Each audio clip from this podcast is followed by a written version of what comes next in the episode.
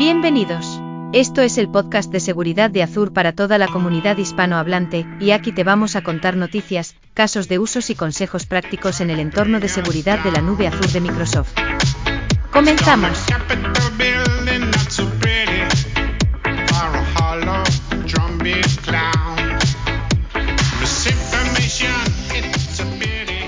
Muy buenas a todos, ¿qué tal? ¿Cómo estáis? Bienvenidos de nuevo al podcast de seguridad de Azure. Muchísimas gracias por estar nuevamente con nosotros. ¿Qué tal chicos? ¿Cómo estáis? Marcelo, Javier, Gladys. Hola, ¿qué tal? Buenas. Muy bien, David, ¿qué tal? Esta semana, como ya sabéis, es Ignite. No sé si os está tocando trasnochar o largas horas, como nos toca a nosotros un poco lo que es por la noche, cuando en América están dando los updates de Ignite por la mañana. ¿Qué tal? ¿Lo estáis siguiendo? Sí, más o menos, en la medida de lo posible, aunque cuesta, pero sí. Sí, también con los vídeos on demand y luego además tenemos siempre blogs que lo acompañan, o sea que siempre hay un mogollón de recursos para, para poder informarte qué ha pasado. Y además que luego está todo, está todo online, están todas las, las, grabaciones, el material, que te lo puedes descargar y mirarlo. Solo, solo se necesita tiempo, otras 24 horas del día. Para... Muy bien, chicos. Bueno, que mm, como siempre, como ya sabéis, pues vamos a, mm, os vamos a dar en esta sesión del episodio un resumen de, de, las novedades, sobre todo de Ignite, que están ocurriendo esta semana, empezaron ayer y continúan hoy. Y os vamos a cubrir pues, las novedades, como ya sabéis, en el plano de la identidad, en el plano de la postura de seguridad y en el plano de, de Sentinel, ¿no? como también ya conocéis. Marcelo, empezamos, empezamos contigo. ¿Qué nos cuentas en el plano Sí. de la identidad? Hoy me toca empezar a mí, sí. Eh, bueno, bien, como dijo Javier, eh, uno de los recursos principales y que luego estaremos compartiendo junto con la grabación es el blog oficial de, de Identity, donde estará comentado todo en mucho más detalle de lo que voy a, de lo que voy a decir ahora. Sí, ahora voy a comentar lo principal. Eh, por cierto, algunas cosas que estuve comentando en podcast anteriores, como Continuous Access Evaluation y, ese tipo de cosas, estaré hablando de nuevo sobre eso, rápidamente, ¿no? Pero estaré hablando sobre eso otra vez. Eh, en algunos casos para comentar novedades, cambios, eh, posibles fechas o cambios de estado de preview a, a General Availability y demás. Entonces, lo primero, eh, y súper importante, ya habíamos igualmente anunciado algo, pero ahora se dieron más detalles, es el SLA de Azure Active Directory al 99.99%. Eh, ¿Cómo lo hacemos? Bueno, esto en el Ignite se informó que lo hacemos gracias a algo que nosotros llamamos eh, Backup Authentication Service, que básicamente es una instancia, eh, vamos a decir, físicamente separada del, del, del, Azure Active Directory que tenemos, eh, digamos, productivo. Eh, y lo que hace esto básicamente es mantener todo lo relacionado con no solo sesiones, digamos, de cara a la continuidad del, del servicio por parte de los consumidores de estos, sino también eh, lo que se hace es el mantenimiento de la postura o, el estado de seguridad de las identidades, del acceso a los recursos, todo, todo lo que tengamos como información de, eh, por ejemplo, los niveles de riesgo y demás de las, de las identidades y recursos en esa otra instancia, ¿sí? De manera tal de que ante una indisponibilidad de la instancia principal podamos continuar no solo dando servicios, sino que con los mismos niveles de seguridad que veníamos eh, anteriormente. ¿sí? Esta es la idea de, todo esto, es que sea transparente para, para todo el mundo. Eh, por supuesto, eh, se apunta a que sea transparente. Puede haber alguna degradación, pero se apunta a que sea transparente. ¿sí? Bien, lo segundo, relacionado con Conditional Access, con acceso condicional. Tenemos un dashboard para hacer una especie de, overview, una vista general para identificar oportunidades de, de mejora eh, quiero decir, para mejorar la postura relacionada con todo lo que son políticas, eh, nuestras políticas de acceso condicional, en base a patrones propios de cada una de las organizaciones o los tenants. Eh, quiero decir, las recomendaciones que veremos son recomendaciones generales que pueden aplicar a todo el mundo, si bien puede que muchas sí, porque en general muchos de los problemas que detectamos suelen repetirse o suelen presentarse en múltiples clientes, pero esto se va alimentando también de todo lo que hay en el backend y genera como resultado en ese dashboard recomendaciones específicas para nuestra organización.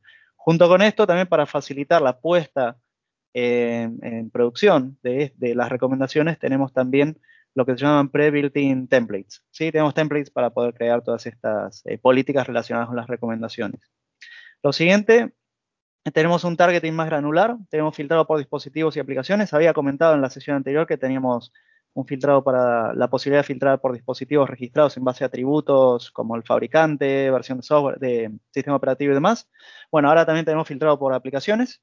Esto se pueden ver más detalles en el, documento, en el blog oficial de identidad. Eh, también ahora anunciamos la posibilidad de poder crear policies para Workload Identities, ¿sí? no solo para, para identidades usuarios, sino también para identidades asociadas a workloads.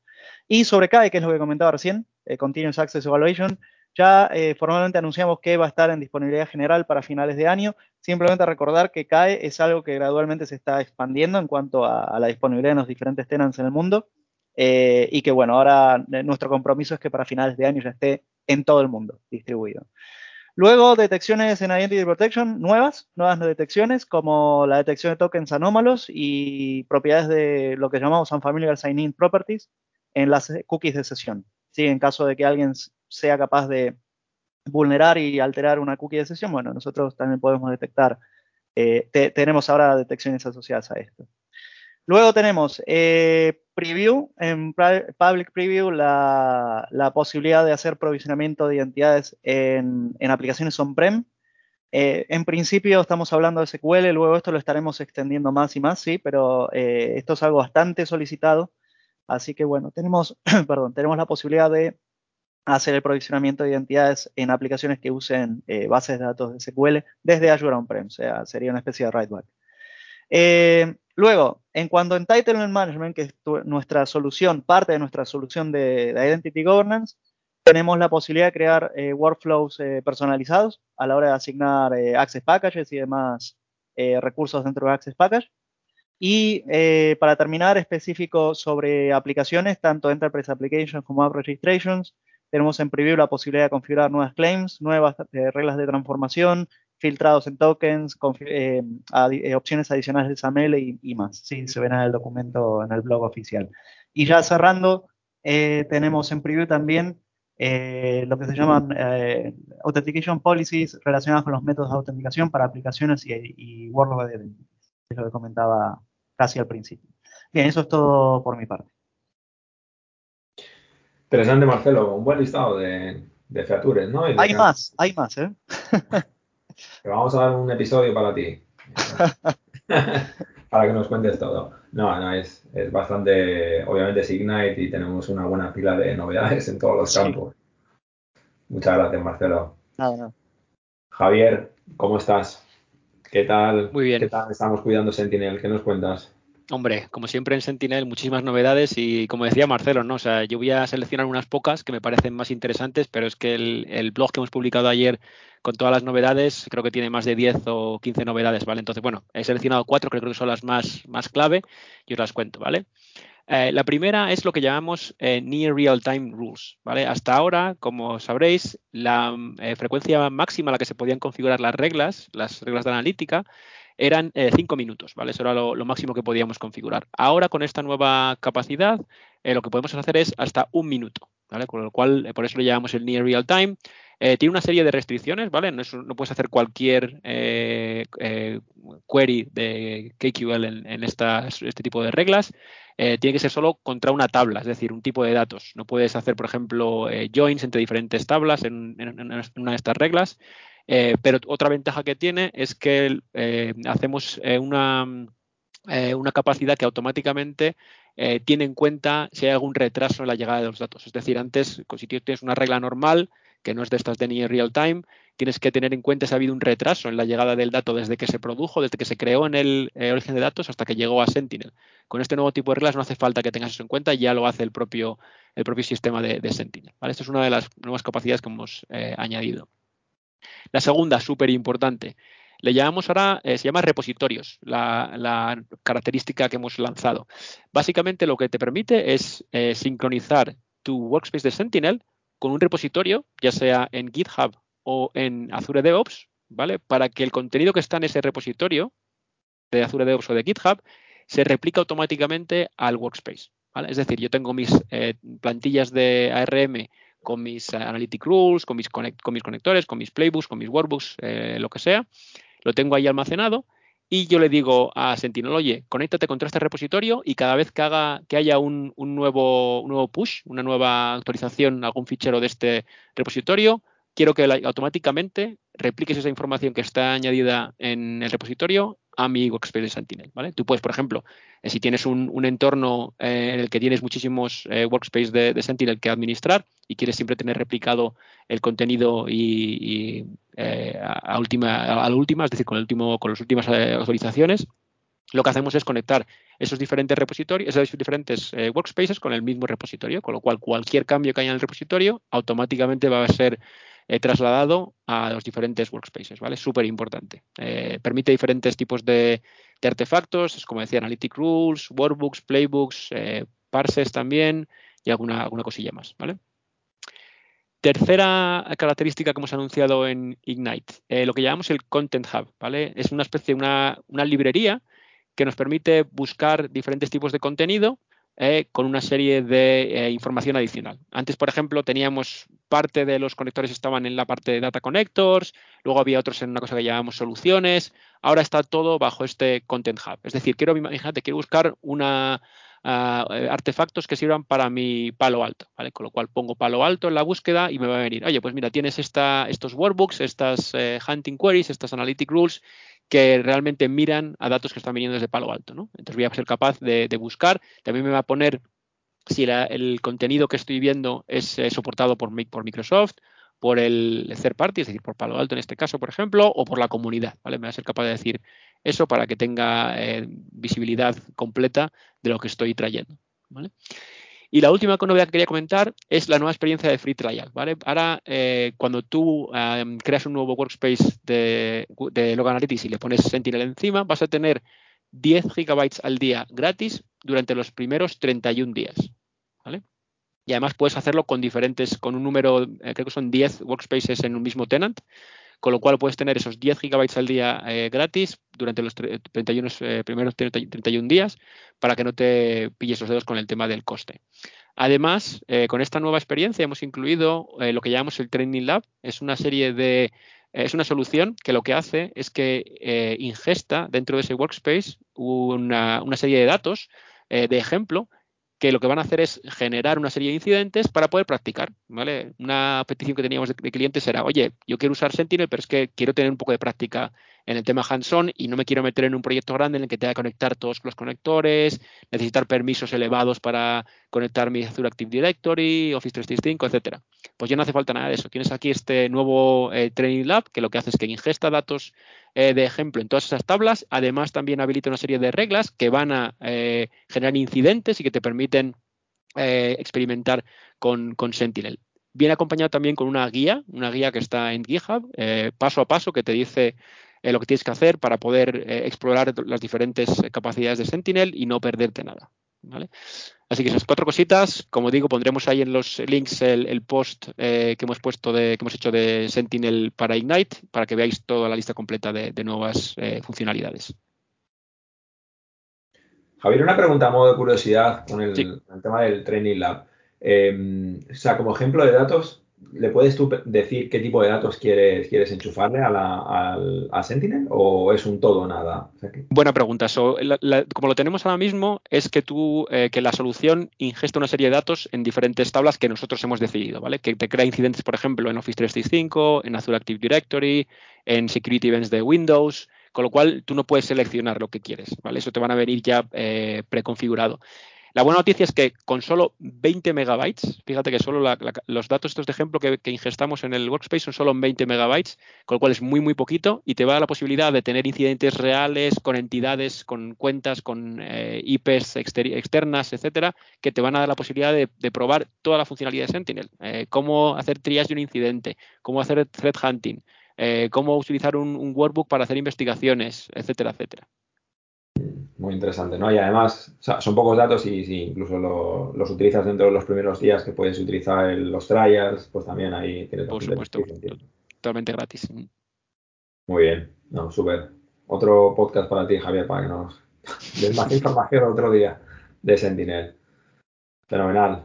Pues ahora pasamos a la sesión de Gladys. ¿Qué tal? ¿Cómo estás? Hola a todos. Últimamente he estado aprendiendo mucho sobre OT y me he sorprendido de cuántos servicios Microsoft tiene para manejar y asegurar estas tecnologías.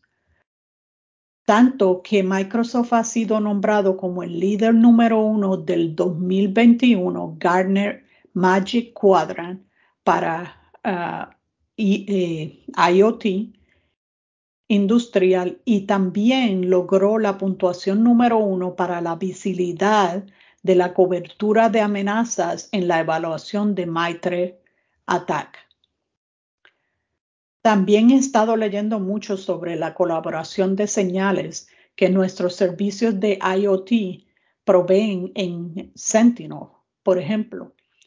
Defender for IoT proporciona mucha información a Sentinel que se puede eh, ser correlada uh, con eh, servicios uh, diferentes que recibe, por ejemplo, de Threat Intelligence, eh, feeds, que Sentinel puede ingerir.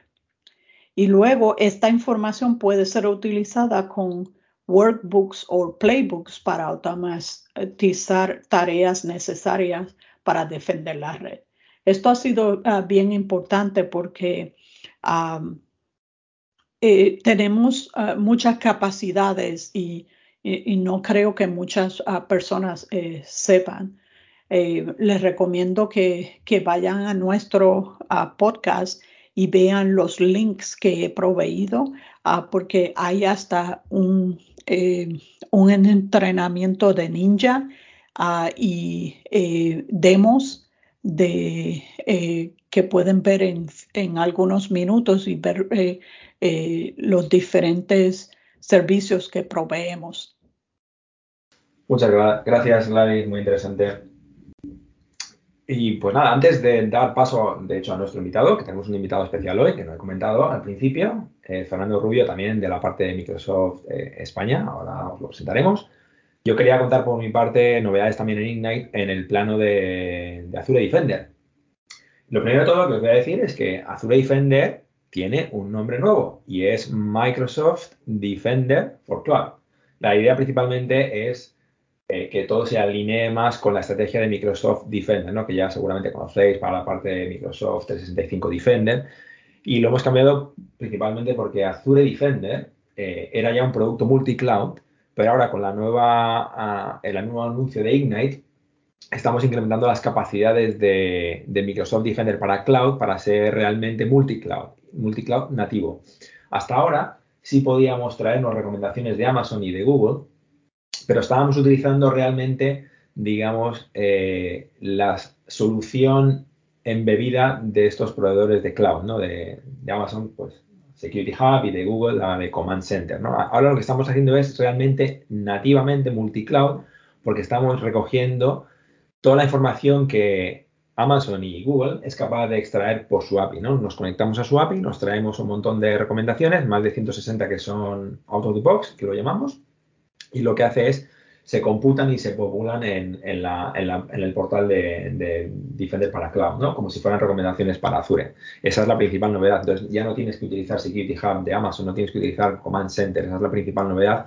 Es completamente nativo, completamente eh, transparente para el usuario en cuanto a costes, no tiene, no tiene ningún coste adicional porque estamos realmente tirando de lo que Amazon y Google está ofreciendo, digamos, a través de su API, ¿no? Recogiendo todas esas recomendaciones y las, y las ponemos en el portal en una única vista con las recomendaciones que ya teníamos para Azure.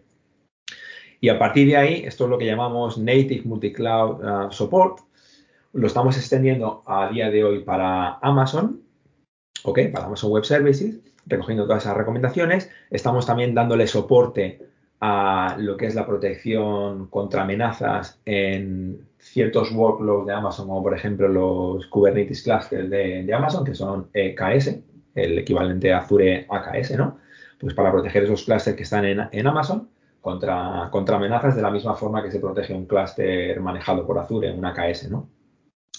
Y también esto lo vamos a extender a Google, que será un tema de roadmap eh, a principios del año que viene, ¿vale? Pero ahora mismo, em, ahora mismo tenemos una, solución que es nativa, multi-cloud, y tenemos el primer soporte para Amazon Web Services, ¿vale? El siguiente punto importante de Defender for Cloud, Microsoft Defender for Cloud, es también la integración que tenemos con Purview, Azure, Azure Purview. Azure Purview es una solución que es multicloud, que lo que principalmente nos da es la, capacidad de descubrir, de clasificar, de traquear eh, información sensitiva, ¿vale? Que está en, varias clouds. Obviamente, esa información puede estar en un SQL Database, SQL Server, un Storage Account, pero también puede estar en Amazon, en un, S3, en, otro tipo de base de datos. Entonces, la idea es que con Purview, con Azure Purview, estamos haciendo el tema del gobierno de datos, Data Governance, que es muy importante dentro de lo que es el, dato, ¿no? Y lo que estamos haciendo es clasificar, asignar etiquetas dinámicamente, clasificar esos datos, y esta información la estamos recogiendo en Defender para Cloud, pues para decirte, oye, tiene recomendaciones en bases de datos que son críticas porque Purview me está diciendo que la información es sensitiva, entonces tienes que aplicar una policy muy, muy específica, ¿no? O incluso también reaccionar contra una alerta. Si tienes una alerta porque te están machacando una base de datos, si esa misma alerta da información desde Purview diciéndote, oye, esta base de datos es eh, highly confidential o tiene eh, eh, datos sensitivos, pues seguramente vas a reaccionar mucho más rápido, ¿no? Igual tienes que arreglarlo en una hora, ¿no? Entonces tú ya como analista, pues tienes esa información y, eres capaz de discriminar. También os quería comentar en cuanto a la integración con Sentinel y Defender. Bueno, la integración ya en cuanto a eh, las alertas se puede sincronizar ya está en, modo GA, General Available. También os quería decir que, muy importante, finalmente ya tenemos la integración de Defender para, Linux, el Defender eh, para server en una máquina Linux, la integración con Defender para el con nuestro EDR, o sea, lo que es la, integración total para Linux. Esto ya está en General Available, así que ahora mismo tenemos todo el parque completo de Windows Server y, Linux en una integración completa, ¿no? Si yo habilito Defender para servidor, tengo un EDR en un Windows Server y en un Linux, y todos en, GA. Y luego también me gustaría decir que las recomendaciones que tenemos en, Defender para Cloud, las recomendaciones ya también están alineadas con el, con el framework de Mitre, ¿vale? Ya los teníamos para las alertas, pero también las recomendaciones. Mm, quizá el último punto es que hemos sacado también la nueva versión de Security Benchmark, Azure Security Benchmark, es el benchmark de Microsoft, propio de cómo Microsoft entiende que son best practices para, poner policy en, en el cloud. El, Azure Security Benchmark, la versión 2 hasta ahora, estaba basado en controles y mapeado con los controles del NIST y del CIS. Y ahora con la nueva versión, pues estamos dando más controles y estamos mapeando también contra, contra PCI, ¿vale? Contra el PCI DSS. Y también un caso característico y yo creo interesante también es que este benchmark te da una información acerca de DevSecOps, ¿no? De cómo estás eh, poniendo seguridad, digamos, en los pipelines. Pues si has habilitado el tema de escaneo de vulnerabilidades también en un pipeline, etcétera, etcétera, ¿vale? Así que es bastante interesante. Y bueno, no voy a extender más porque si no también yo me voy a merecer mi propia sesión. Y hasta aquí lo dejo por mi parte. Y ahora, pues estamos encantados de tener a un invitado especial, Fernando, Fernando Rubio, que es eh, un líder de ciberseguridad del área de, de ACSU de Microsoft España. Fernando, ¿qué tal? Hola David, ¿qué tal? Buenas tardes. Muchas gracias por tenerme. A ti por, estar con nosotros. Fernando, cuéntanos cuál es tu rol en, Microsoft. Pues mira, yo llevo en Microsoft 20 mm, años, cumplo este año, fíjate, se pasa volando. Y, la verdad es que empecé en soporte, luego estuve en soporte presencial, he estado un tiempo como arquitecto de soluciones nube y desde hace unos meses lo que hago es llevar el equipo de seguridad, cumplimiento e identidad dentro de la CSU. Así que mi responsabilidad es ayudar a los clientes a implementar las tecnologías. Básicamente, eh, yo solo haciendo mitad de implementación y por otro lado, pues liderando, liderando este equipo. Estos años pues lo que me han llevado mucho es hacer mucha respuesta a incidentes. Y eso pues nos lleva un poco al, tema que quería hablar con vosotros hoy, ¿no? Lo que es, aunque Microsoft tiene un equipo específico de respuesta, que también hablaremos de él, pues desde el punto de vista local siempre hemos apoyado a este equipo y, por suerte o por desgracia llevamos unos cuantos incidentes a las espaldas. Oye, Fernando, una, pregunta por mi parte. ¿Qué es lo que más veis en los clientes? Eh, cuando tú vas a un cliente, te tienes un incidente, te llaman, ¿qué tipo de incidentes que ves más? Pues ransomware es 90% de los casos a día de hoy. De lejos, ¿no? De lejos, sí. Vamos, digo 90 por no decir 99. Eh, ¿Sabes lo que pasa? Hay muchos, o ese 10% son casos en los que se detecta al atacante antes de que lance el ransomware. Entonces no, sabes si es un ransomware o no lo es y te quedas con las ganas de saberlo, ¿no? Sabes que hay un atacante, sabes que ha entrado y, igual si no te hubieras dado cuenta en una semana después estarías en otro caso más de ransomware, ¿no? Y luego, entonces ahora cuando hablemos un poco en detalle, mm, pues podéis ver que no es tan sencillo, ¿no? O sea, cuando pasa un ransomware, pues es un caso de ransomware. Pero fíjate que incluso cuando hay un ransomware, hay veces que no sabes si realmente eso es lo que pretendía el atacante, cifrar los ficheros y pedir un millón de euros, o es un señuelo y en realidad lo que quería era robar la información, es la competencia robando la información y el ransomware simplemente es para que tú no sospeches. Entonces, es, muy difícil, ¿no? La atribución y el saber qué, está detrás de un incidente, pero luego en la práctica casi, casi siempre lo que estamos viendo, sobre todo desde 2018 a esta parte, son, son casos de ransomware. Mm. ¿Y, cuál es el, indicador que te suele decir, oye, eh, realmente está habiendo un ataque de ransomware o, tengo un, agente, una, un adversario dentro de mi, de mi red? ¿Qué es lo que suele realmente ver eh, esa organización, esa empresa que se siente atacada? Eh, ¿Ve un indicador determinado? ¿Cuál es lo más típico? Bueno, pues a ver, lo más típico, por desgracia, es que te levantas un día por la mañana y, empiezan a sonar, o, por la noche, y empiezan a sonar los teléfonos porque se caen los sistemas, porque están cifrados. O sea, como te decía, por desgracia, el 90% de las organizaciones tienen un caso de ransomware, se dan cuenta cuando ya ha pasado.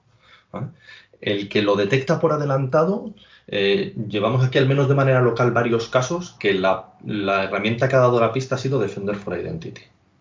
Es decir, se había comprometido un puesto y en el momento que empiezan a hacer movimiento lateral son muy poco silenciosos, entonces escanean toda la red y, Defender for Identity es el que ha levantado las banderas, pues hoy se ha abierto un caso de soporte, se ha empezado a mirar y efectivamente había un compromiso que, estaban intentando escalar a hacerse administradores de dominio. Pero en general el, síntoma, Javier, es que hay un cifrado, ¿sabes? Casi siempre.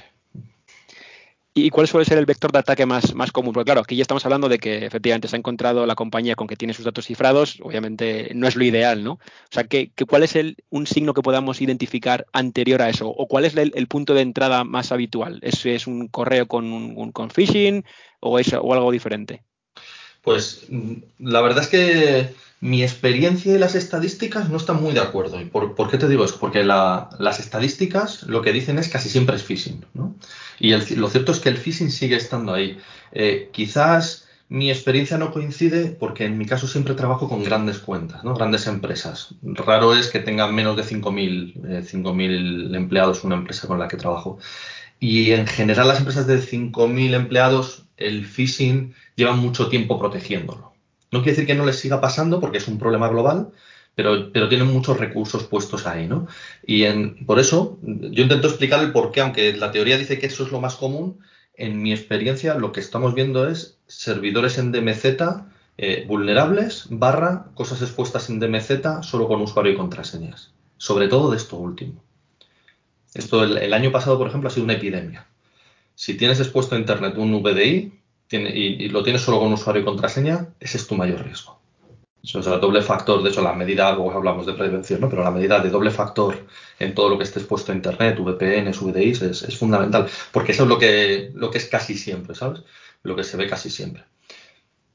Y luego hablando de phishing en concreto, eh, antes se veía mucho adjunto, cada vez se ve menos adjunto malicioso. Al final esto, pues ya sabes, ¿no? Esto es el arte de la guerra. O sea, si protegemos una cosa, miran otra, ¿no? Como los adjuntos, todo el mundo ahora los protege, los detona, pues entonces ahora lo que hacen es una URL. Además, una URL que reescriben, ¿no? Y al cabo de un tiempo la reescriben y entonces ahora ya apunta a una descarga maliciosa. Y esa, al final eh, saben que así todo lo que sea pasarela no lo va a detectar, ¿no? tienes que tener otras, otras medidas. Entonces, correos con mail, pero sobre todo eh, servidores expuestos a Internet solo con usuario y contraseña, VDIs, ya digo, un, montón de casos, y también eh, hay campañas, pues cada vez que sale una vulnerabilidad por encima de 9 en, en el score, que es una ejecución remota de código no autenticada de cualquier cosa que suela estar en una en una DMZ, pues ya sea, por ejemplo, el caso de Exchange que tuvimos hace unos meses, por nombrar uno Microsoft, pero de fabricantes de VPN y de firewalls llevamos unos cuantos también, ¿no? En estos últimos años. Mm. Eh, es, cada vez que hay uno de esos, suele haber, o sea, ves la vulnerabilidad y sabes que al cabo de una semana, dos semanas, vas a tener los incidentes, ¿no? Que cuando se haga la investigación vas a acabar en esa vulnerabilidad. Aquí, aquí eh, David, ¿tú qué opinas? Aquí yo creo que lo más importante para prevenir este tipo de, ataques es eh, el tema de la postura de seguridad, ¿no? Tener una, herramienta que te sea capaz de, reportar todos tus sistemas, cómo están, eh, si la vulnerabilidad está ahora mismo con oportunidad que sea explotada o no. no sé, ¿qué opinas tú de ello? No, está claro, la parte de la higiene es fundamental. Siempre hablamos mucho de la parte de detección de amenazas, pero si realmente no estamos haciendo un trabajo el día uno de, tener una buena higiene, de cerrar la superficie de ataque, de no comprometer sistemas que estén súper expuestos o sobreexpuestos, ¿no? Cerrar todas esas puertas, es fundamental, ¿no? Es siempre lo que decíamos y lo que Satya en Microsoft lleva ya bastante tiempo diciendo, ¿no? Hay que intentar trabajar mucho con los clientes, la parte la postura es fundamental, ¿no? Es, estamos cerrando muchísimo, si tenemos una buena postura y ahí, pues bueno, nosotros estamos intentando también, obviamente, promover las soluciones de Microsoft, pero es una parte fundamental, sí. Yo, Fernando, quería hacerte una, quería hacerte una pregunta. tú, el tema de ransomware, ¿cómo lo estás viendo en España y tal? Eh, se habla mucho ahora también de muchas técnicas que se están utilizando que son tipo living off the land, ¿no? que los, los atacantes están utilizando herramientas que, no son malignas, sino que a, los ojos de un analista, pues son herramientas eh, que utilizamos para trabajar, ¿no? ¿Estás viendo también ese tipo de, técnicas? Em, porque se habla mucho, ¿no? Pero realmente en tu experiencia de, casos así, ¿qué, pues, cosas has visto que nos puedas contar también? Pues mira, lo, ¿qué te puedo contar? A ver, lo, primero que em, en general es, me vais a permitir la expresión, muy cutre todo. ¿Sabes? O sea, eh, el nivel es muy bajo, el de estos grupos de ataque. De hecho, eh, merece la pena el ver la información que se ha publicado de cómo estos grupos trabajan. ¿no? O sea, la documentación de alguno de estos grupos, eh, no sabéis oído el concepto de ransomware como servicio, que consiste en que el que fabrica el ransomware no es el que a ti te ataca. El que fabrica el ransomware en la Deep Web busca afiliados que él se lleva un 30%, el afiliado un 70% y el que lanza el atacante verdaderamente es el afiliado, no es el desarrollador, ¿no? Pero además de decirte aquí tienes tu ransomware, lo que te paso es, aquí tienes el libro de cómo se hackean compañías.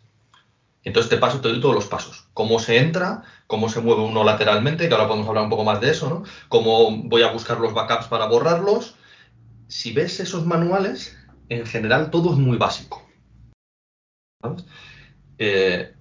Yendo a tu pregunta en concreto, como te decía antes, Defender for Identity detecta porque escanean las redes, o sea, cuentan con que no hay casi detección o que en general las organizaciones son muy lentas respondiendo, entonces aunque lo detecten, como ellos son muy rápidos, es cuestión de días, ¿no? Que comprometen desde que entran hasta que hasta que cifran, eh, las organizaciones son muy lentas respondiendo y, les da igual que salten alertas.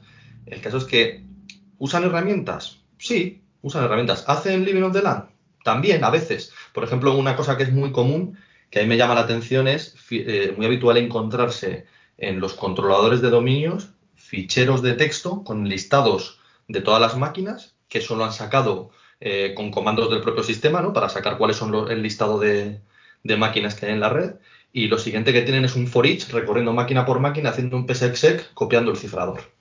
Eso es de lejos lo más común, ¿no? Que dices, oye, podrían hacer una GPO, que a veces se ve que usan una GPO, ¿no? Para el despliegue. Podrían usar la herramienta de despliegue de software si se han hecho administradores, por ejemplo, el SCCM para desplegarlo y ser mucho más eficientes. Podrían hacerlo. Pero la realidad es que al final lo que te acabas encontrando son un for each hecho en BAT con un con PSXE copiando los, copiando los, los cifradores. Así que mm, sí, hay Living of the Land, pero también utilizan muchas herramientas. Y otra cosa que hacen muy a menudo es deshabilitar los antivirus. Es muy común. En el momento en que se hacen administradores, deshabilitan los antivirus. Y la razón para ello es que las, lo primero que utilizan, por ejemplo, el phishing, siempre son binarios nuevos, ¿no? Cada campaña es un binario nuevo. Entonces, cualquier cosa que se base en, firmas, eh, pues es ineficaz. Pero después, una vez han hecho administradores, como deshabilitan los antivirus, ya les da igual. Entonces, es muy habitual que ves el cifrador, lo, lo escaneas con eh, un antivirus y ves que es una muestra de hace seis meses. Y es porque saben que como el antivirus ya está pasado, parado, le está exactamente lo mismo, ¿no? Y necesitan una versión nueva. O sea que el antivirus, digamos que no es suficiente, ¿no? No, no, el antivirus es totalmente ineficaz contra esta gente. ¿Y por qué? Pues porque ellos lo primero que hacen es todo lo que van a lanzar lo pasan por un antivirus para ver que no lo detecta. Mm. De hecho, fijaros que estado en un par de casos que la razón por la que se ha detectado al atacante ha sido al intentar, ha sido empresas muy grandes que una había comprado a otra, ¿no? Pero todavía los sistemas no se habían integrado. Entonces, en una parte de la empresa todavía se usaba otro antivirus. Fijaros qué tontería. Entonces, en el momento en que se ha ido a mover, se ha ido a mover a esa otra parte de la empresa, ha intentado utilizar algo, pero él no se había fijado que ahí había otro antivirus distinto y entonces ha saltado la, detección. En general, quitando eso, que es una excepción, ¿no? Y oye, qué suerte has tenido de haberlo detectado así, en general la respuesta es que el antivirus no es suficiente. Mm, ¿Qué es a día de hoy dónde parece que está el nivel? En tener un EDR. Por ejemplo, en nuestro caso, Defender for Endpoint.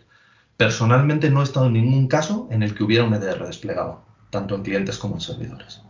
No quiere decir que no los haya.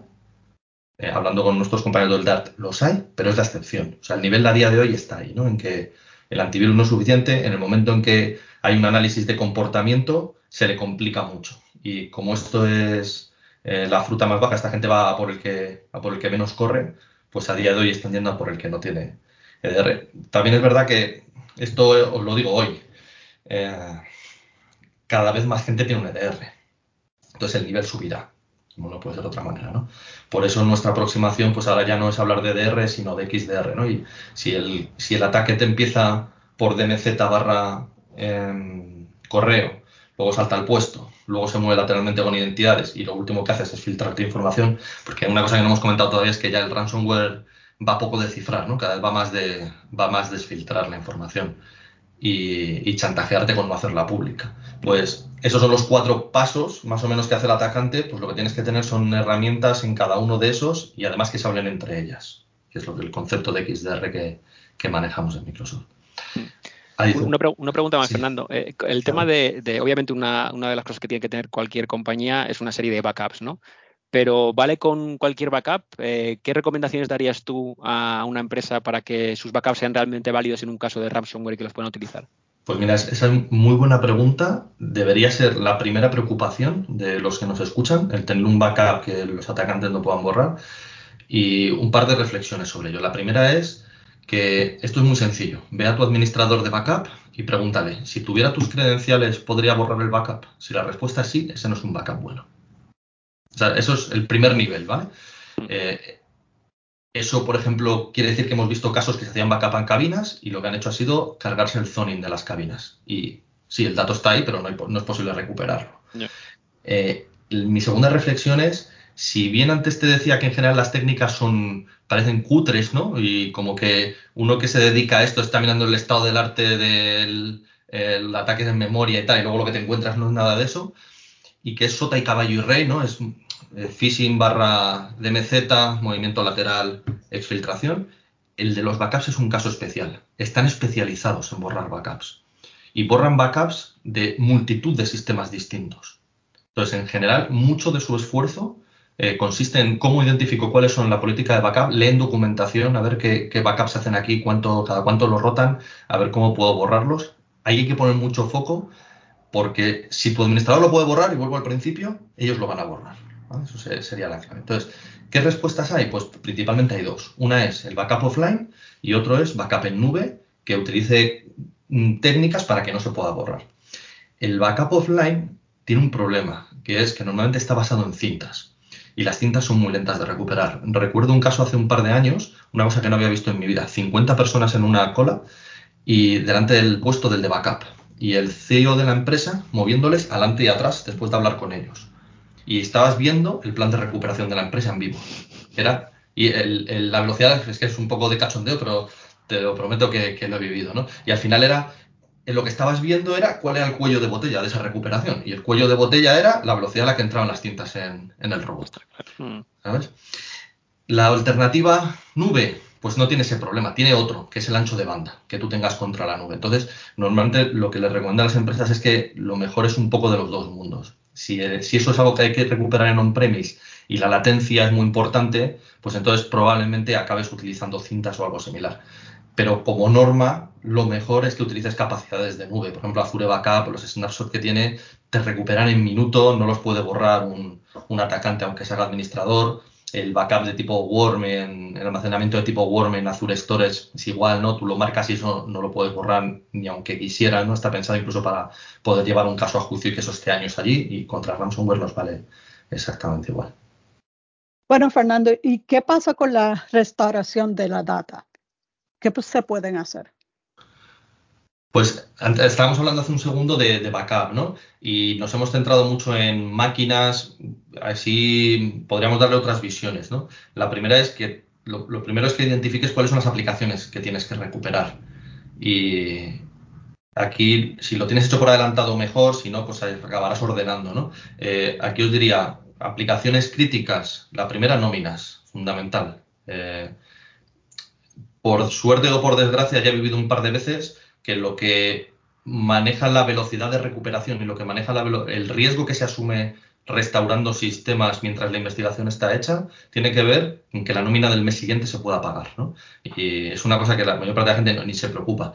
Luego, puestos clientes. Sin puestos clientes la gente no trabaja. ¿no? Aquí, por ejemplo, Azure Virtual Desktop es, es fundamental. ¿Qué más? Herramientas de comunicación, e identidad, gestión de software. Y luego, otra cosa importante es, en general, esta gente no está atacando a sistemas nube. Eh, saben que recuperar un sistema nube es mucho más sencillo y por lo tanto no, no, los están atacando. Los daños que hay a sistemas nube en general son colaterales. Pongo un ejemplo, OneDrive. ¿no?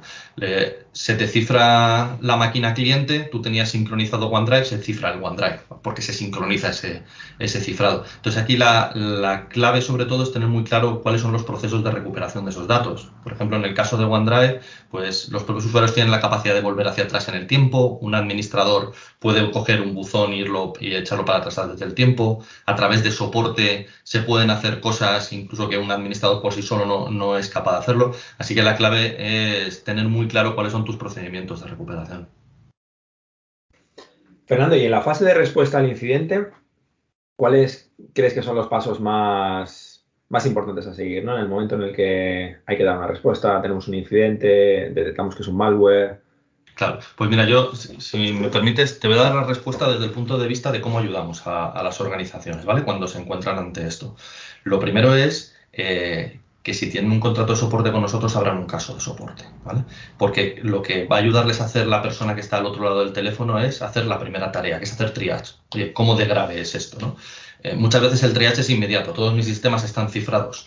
Eso significa mi dominio está comprometido y han comprometido todos los sistemas. Bueno, pues el triage ya está claro, ¿no? Tienes un compromiso total. Eh, a partir de aquí, suponiendo que ese fuera un caso, que es un caso típico de ransomware, ¿no? El siguiente paso es, oye, tengo que investigar. Eh, y esta investigación, quien lo hace en nuestro caso es un equipo que se llama DART, que, son como nuestros geos de la investigación. Eh, al mismo tiempo que haces la investigación, eh, si, seguimos la teoría, ¿no? diría que vas a investigar, luego vas a contener, eh, luego vas a recuperar. ¿no? ¿Qué es lo que pasa? En la práctica esto no es viable, porque una investigación lleva entre una o dos semanas y nadie puede permitir tener los sistemas abajo durante una o dos semanas. Con lo cual, lo que suele pasar es que recuperas al mismo tiempo que estás haciendo la investigación y la contención.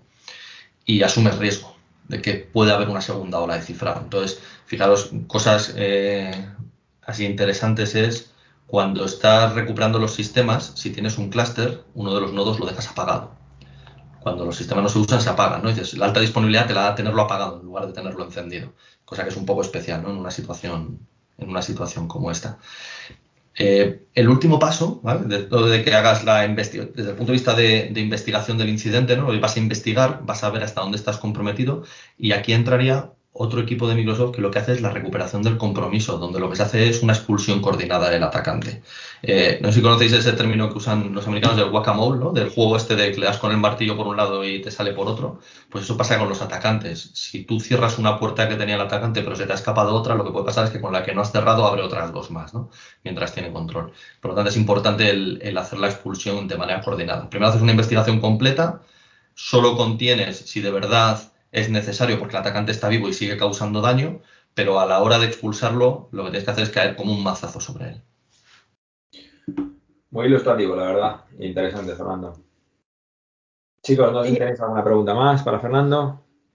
Sí, eh, este, eso, eh, lo que él dijo fue interesante, especialmente em, el impacto.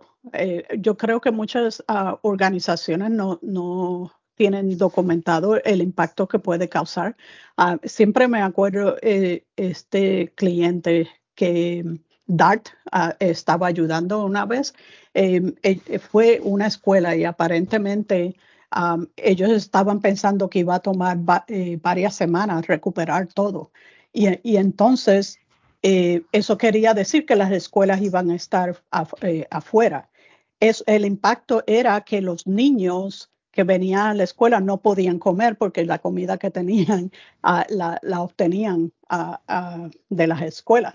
So, muchas organizaciones eh, de parte del proceso debe ser documentar el impacto y eh, priorizar eh, cuáles son las partes que se tienen que recuperar enseguida. Pues sí, Gladys, totalmente de acuerdo. Y, y como decíamos antes, seguimos pensando en el ransomware como un impacto a negocio, ¿no? A que los sistemas se caen, pero la realidad es que probablemente, al menos aquí en España, desde marzo del 2020 más o menos, ha habido un cambio que es que todos los ataques ya incluyen exfiltración, casi siempre.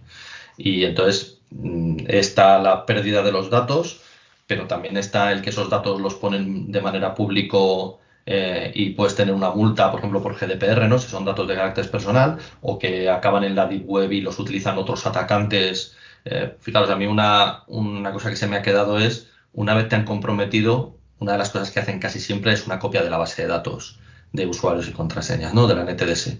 Y la clave es, ya no vas a poder volver a tener contraseñas seguras. Eso va a acabar a la venta en la Deep Web.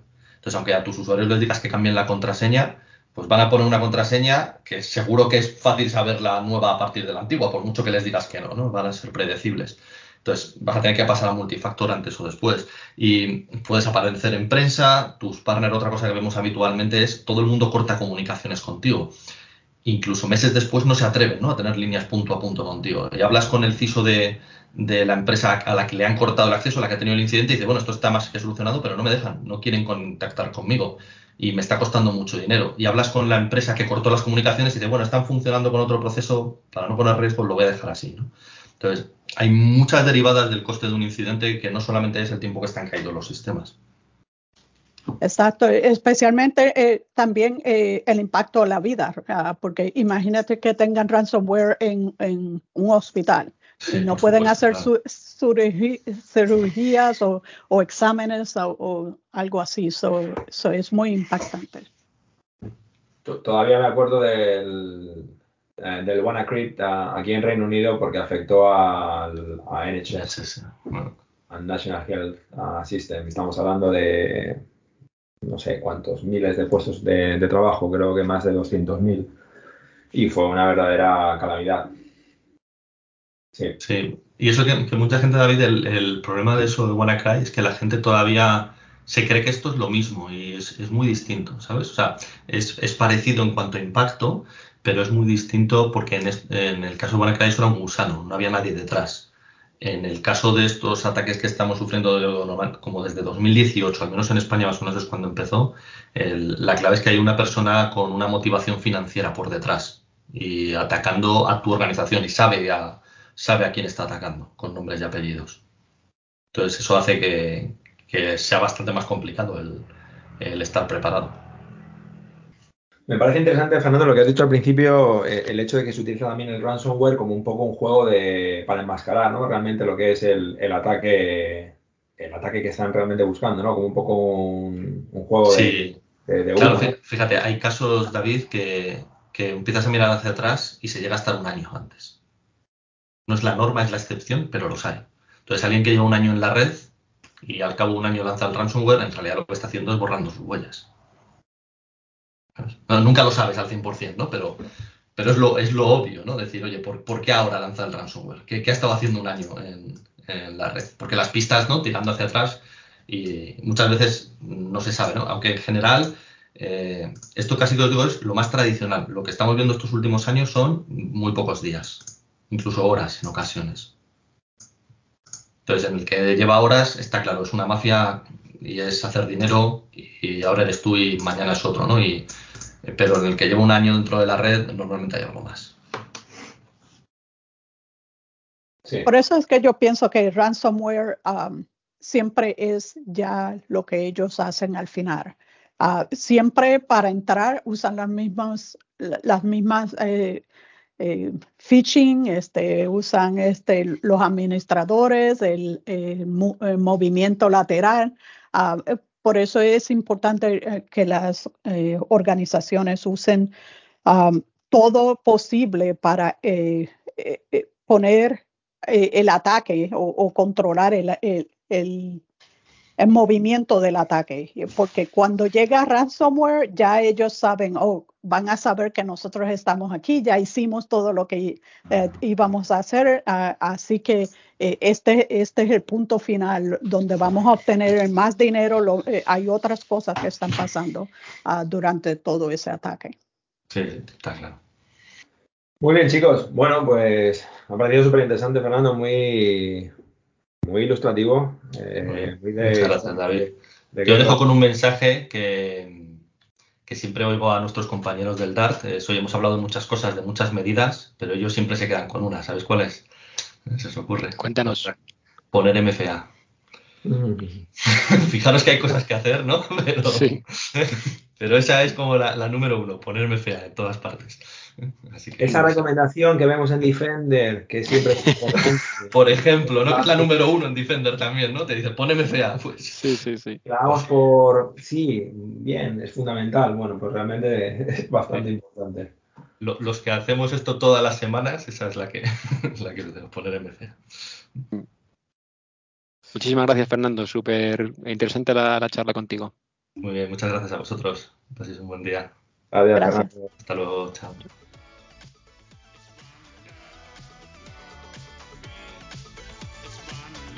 Gracias por escuchar el podcast de seguridad de Azur. Podéis encontrar más información y las notas del episodio en nuestra web en adsecuritypodcast.net es. Si tenéis alguna pregunta, nos podéis encontrar en Twitter en Podcast Azurees. La música de fondo es de techmister.org y licenciada con Creative Commons License.